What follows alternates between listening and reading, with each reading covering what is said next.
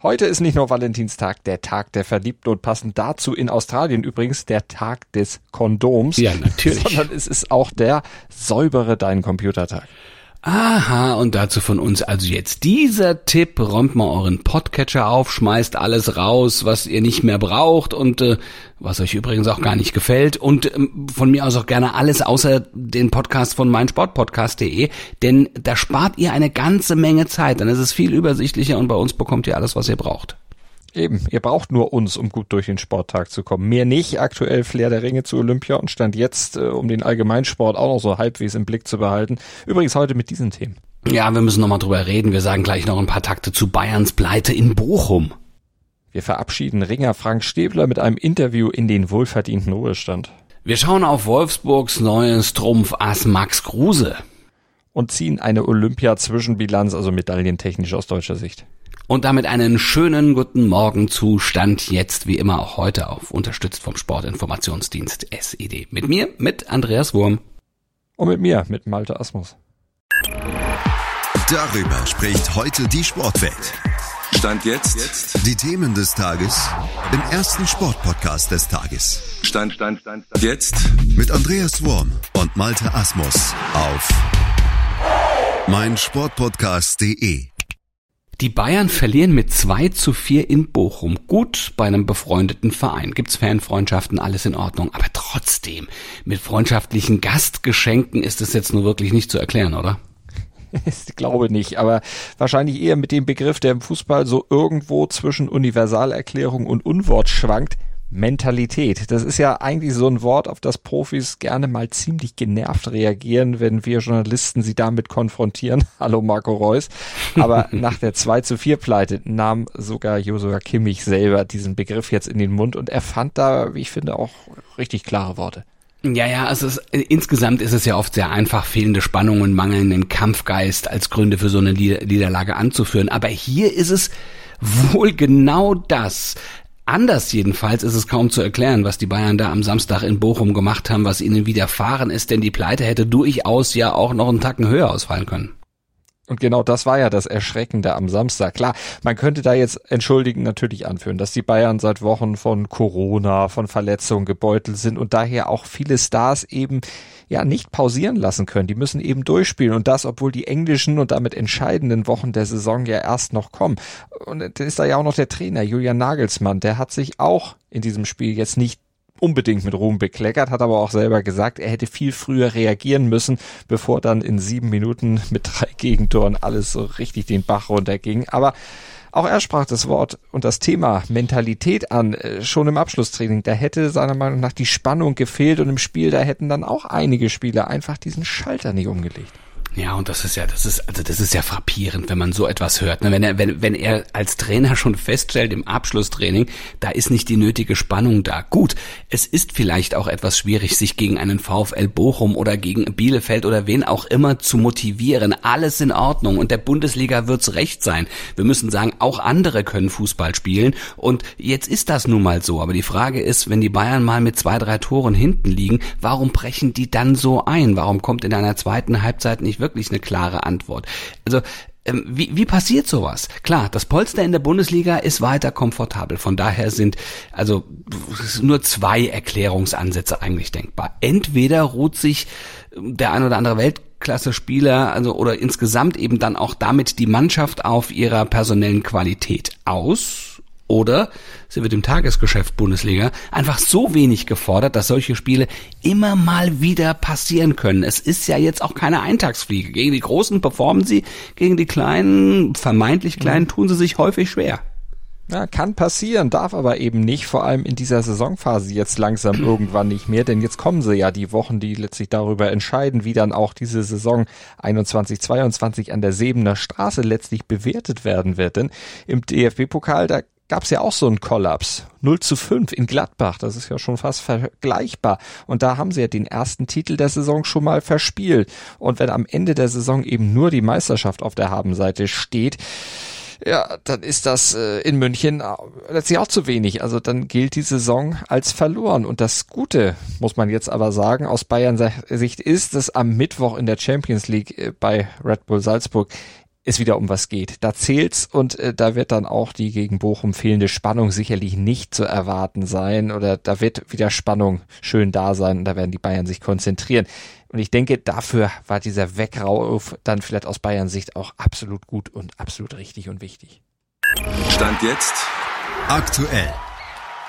Du hast eben gesagt, es können auch andere Mannschaften kicken. VfL Wolfsburg scheint jetzt auch langsam wieder kicken zu können. Die scheinen vor allen Dingen im Wintertransferfenster den richtigen Joker gezogen zu haben. Mm, ja, wenn man auf deren Hand guckt, ne, das Kartenbild ist gar nicht so schlecht gewählt, denn es ist, er ist selbst ein großer Pokerfan, Max Kruse. Ähm, der hat auf Anhieb ähm, sich zum Trumpf-Ass für Wolfsburg entwickelt, kann man gar nicht sagen, sondern er war sofort da, man hat es aus dem Ärmel gezaubert und er stellte das gegen Frankfurt dann auch gleich mal unter Beweis. Ja, Kruse ist einer, der kann mit einem Moment ein Spiel entscheiden. Beim 2-0 in Frankfurt, da holte er ja erst selbst abgebrühten Elver raus und den hat er dann auch selbst verwandelt, selbst angetreten, was der Gefaulte ja eigentlich nicht machen soll. Er hat es trotzdem gemacht, hat verwandelt und ja, dann letztlich auch den vorentscheidenden Führungstreffer gemacht. Ja, da sind wir wieder genau bei dem, was wir eben gerade schon besprochen haben. Er ist einfach ein Mentalitätsbiest, ne? Also selbst wenn er gefault wurde, dann nimmt er sich halt die Pille und sagt, ey, ich kann's doch eher am besten, also mach ich's. Diese, das musst du erstmal mitbringen, ja? Aber das ist nämlich genau das. Er ist nicht nur auf dem Platz äußerst wichtig, auch in der Kabine. Das hat Florian Kohfeldt bei Sky gesagt. Der Trainer ähm, hat ihn schon, obwohl er erst zwei Wochen da ist, ähm, ja zur prägenden Figur in der Kabine erklärt und Riedle Baku hat ebenfalls bei Sky über die Vorzüge von Max Kruse gesprochen und geschwärmt. Ist ein witziger Typ, äh, hat dazu noch eine fußballerische Qualität, die man auch heute auf dem Platz gesehen hat. Er holt clever den Elfmeter raus, verwandelt die dann auch. Also er hat eine Qualität, äh, die uns nach vorne bringt und er soll uns da auf jeden Fall ähm, verhelfen, da rauszukommen. Ja, dafür wurde er geholt. Und äh, es wurde ja auch über ihn gesagt, wir waren mit der Haltung nicht mehr zufrieden, also mit der Haltung in der Kabine, das hat Florian Kofeld gesagt, und wollten mit ihm einen neuen Wind reinbringen. Und das ist uns sehr, sehr gut gelungen. So der Trainer. Nach dem Spiel erkennt Kruse ja auch aus gemeinsamen Bremer Zeiten, wusste letztlich, was er sich da geholt hat und scheint stand jetzt genau den richtigen Riecher für seine Mannschaft gehabt zu haben. Und jetzt kann der Trainer selber ja auch endlich mal wieder durchatmen. Naja, er war am Samstag spät am Abend dann ja auch im aktuellen Sportstudio, hat, wie ich finde, ein sehr, sehr gutes Interview gegeben und hat gesagt, dass er selbst gereift ist, dass er jetzt auch nur noch eine Frau will, die, die nämlich die er geheiratet hat und so. Also da gab es ja wohl offensichtlich auch früher in Wolfsburg eine Menge Störfeuer. Die Stimmen aus Wolfsburg, die hören sich an, als wäre da der Messias in die Autostadt eingezogen. Kruse machte, Kruse mache komplizierte Dinge einfacher, sagt Kofeld. Max schafft es, dass seine Mitspieler besser aussehen. Das ist, sagen wir mal, die höchste Qualität und das danke ich dir ja auch. Das ist ein bisschen eine Parallele zwischen dir und Max Groh. Also, also, also du machst auch, dass ich besser, mehr Ahnung habe. Äh, Ach so, ich wollte gerade sagen, du meinst, du siehst besser aus, weil ich so hässlich bin. Ach so, oh, ja. Daran, so habe ich es jetzt nicht gedacht, aber gut, guckt euch unser Cover an.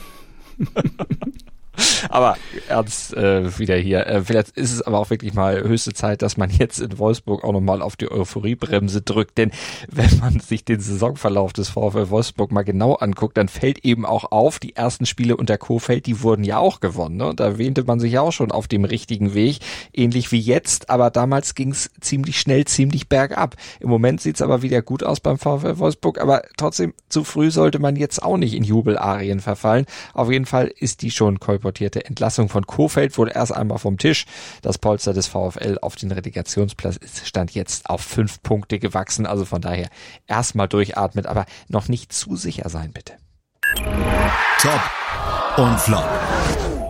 Top des Tages sind die Los Angeles Rams, denn die haben den 56. Super Bowl gewonnen und damit nach 1999 zum zweiten Mal den Titel geholt. Und deren Head Coach Sean McVay, der brach dabei den Altersrekord von 36 Jahren, ist jetzt der jüngste siegreiche NFL-Cheftrainer aller Zeiten.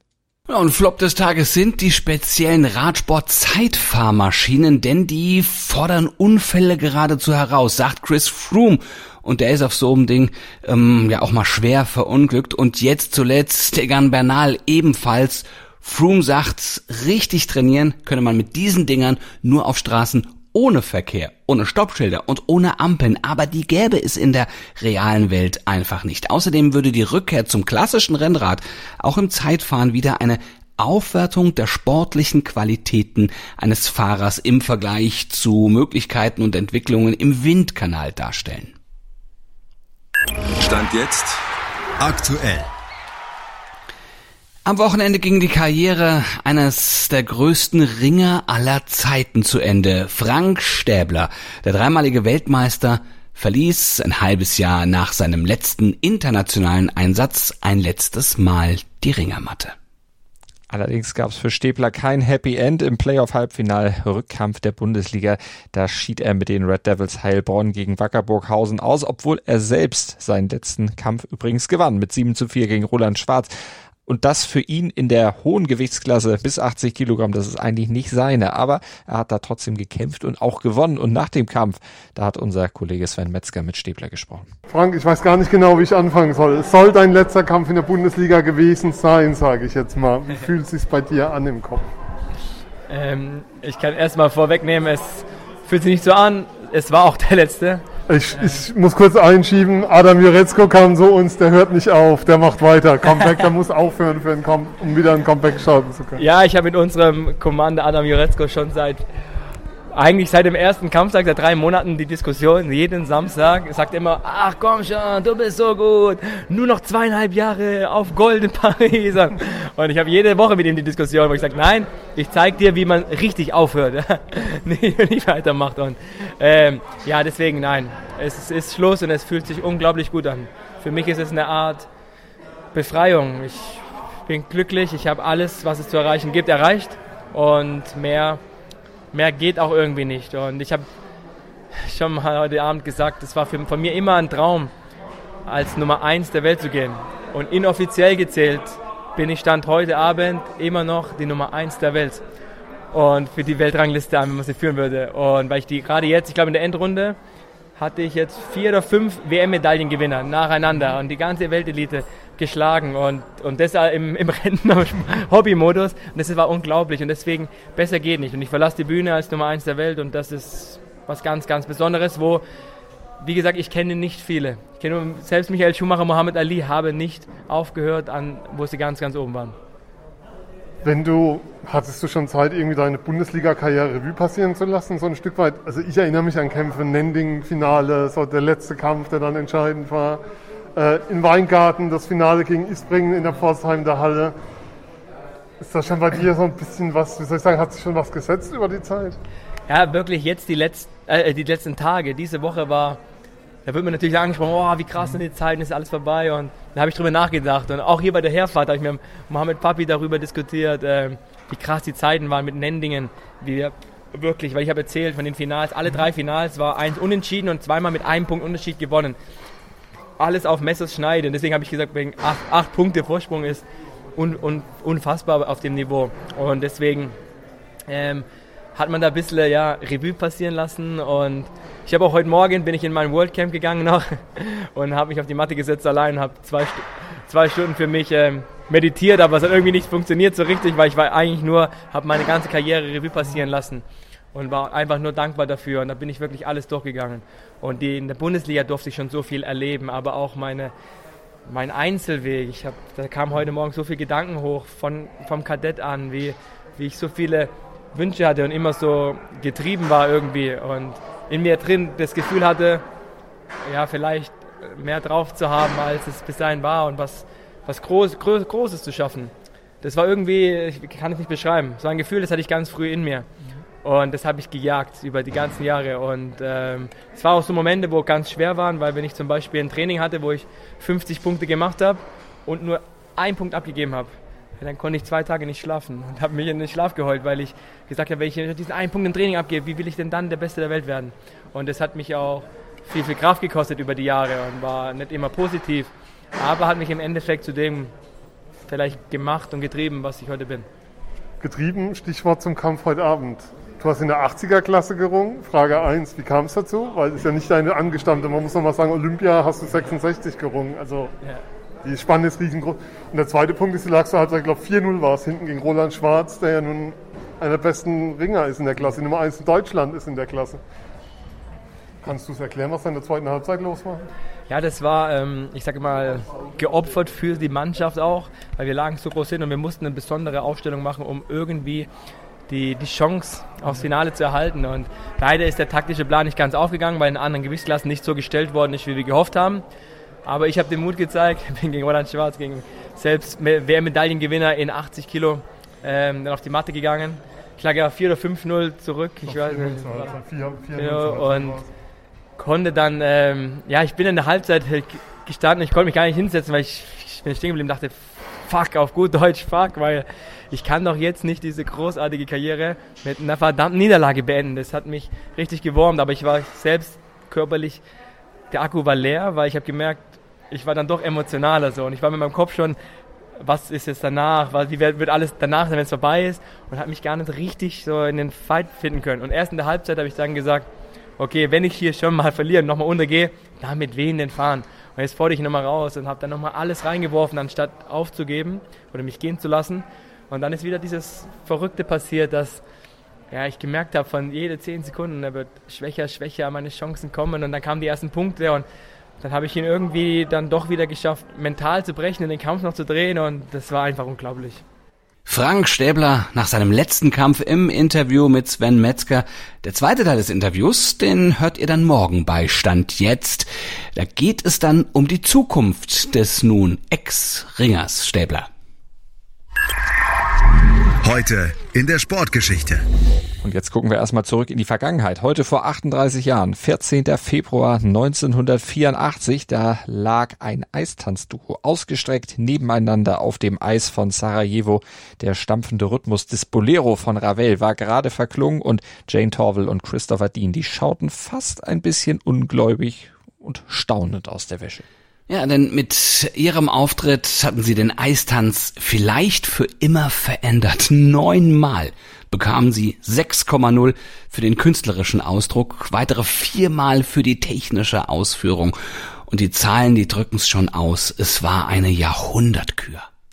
Ja, Torveldin, die sahen die Noten, aber wirklich fassen konnten sie sie nicht. Mit einer anmutigen, aber trotzdem kraftvollen und athletischen Vorstellung flogen sie an diesem Tag in den Olymp in die sportliche Unsterblichkeit. Ja, mit diesem Tag war der klassische Paartanz auf dem Eis irgendwie Vergangenheit. Mit ihrem Bolero hatten Torwall und Dean Maßstäbe gesetzt und eine Geschichte erzählt, die die Sportwelt, aber auch sie selbst niemals wieder losgelassen hat. Dean sagte später, er habe den Rhythmus von Ravels Bolero nie wieder aus seinem Kopf bekommen. Er verglich das Ganze sogar mit einem Tinnitus. Also Olympiasiege, sportliche Unsterblichkeit, äh, das kann Fluch und Segen offenbar zugleich sein. Stand jetzt aktuell. Olympia in Sarajevo liegt 38 Jahre zurück. Gucken wir mal auf die aktuellen Olympischen Spiele. Etwas mehr als eine Woche Olympia in Peking liegt jetzt schon hinter uns. Es ist Zeit für ein kleines Zwischenfazit. Ja, die Bilanz des Team D kann sich absolut sehen lassen. Und da es jetzt in der zweiten Woche auch noch eine ganze Reihe von Medaillenchancen gibt, könnte das, ja insgesamt könnten das sehr erfolgreiche Olympische Spiele werden. Und was man sagen muss, der Grundstein dafür wurde natürlich von der deutschen Mannschaft im Eiskanal gelegt. Alleine fünf der äh, insgesamt acht deutschen Medaillen räumten Stand jetzt die Rotlerinnen und Rotler und die Skeletonis ab. Und äh, dass es in der zweiten Woche noch mehr werden könnten im Eiskanal, dafür birgt zumindest äh, der Name Francesco Friedrich, denn dem ist es durchaus zuzutrauen, dass der zweimal Gold holt, also im Zweier- und im Viererbob bisher fünf deutsche Goldmedaillen im Eiskanal und wenn nicht der da noch was dazu packt, wer denn bitte sonst? Er hat immerhin 14 von 16 Weltcups in dieser Saison gewonnen und dann gibt's ja auch noch im Biathlon die Chance oder auch im Skispringen, heute zum Beispiel, oder in der nordischen Kombination und insgesamt liegt Team Deutschland damit durchaus auf Kurs, die Zielsetzung von Dirk Schimmelfennig, dem Chef der Mission, zu erfüllen. Wir haben uns gesagt, dass unsere Zielstellung die ist, dass wir in dem Korridor zwischen äh, Sochi und Pyeongchang einlaufen wollen. Äh, das ist ein Korridor von 19 bis 31 Medaillen. Das ist ein Korridor von 8 bis 14 Goldmedaillen und ich glaube, dass uns das gelingen kann. Ja, bei all dem Jubel über gute Platzierungen und Medaillen darf man aber eine Sache nicht vergessen, die mit Sport nur indirekt zu tun hat, aber mit Olympia aktuell ganz viel und die führt DOSB-Präsident Thomas Weigert noch ins Feld. Aber es gibt natürlich auch Schicksale, wie dasjenige von Erik Frenzel, und da leiden wir mit. Äh, er ist amtierender Olympiasieger und kann ja schlicht und einfach nicht starten, weil er krank ist oder weil er infiziert ist. Nichtsdestotrotz, die Athleten, Athletinnen schwärmen von den Wettkampfstätten und äh, finden das sehr gut hier. Von daher eine positive Bilanz bis jetzt. Das bringt der Sporttag.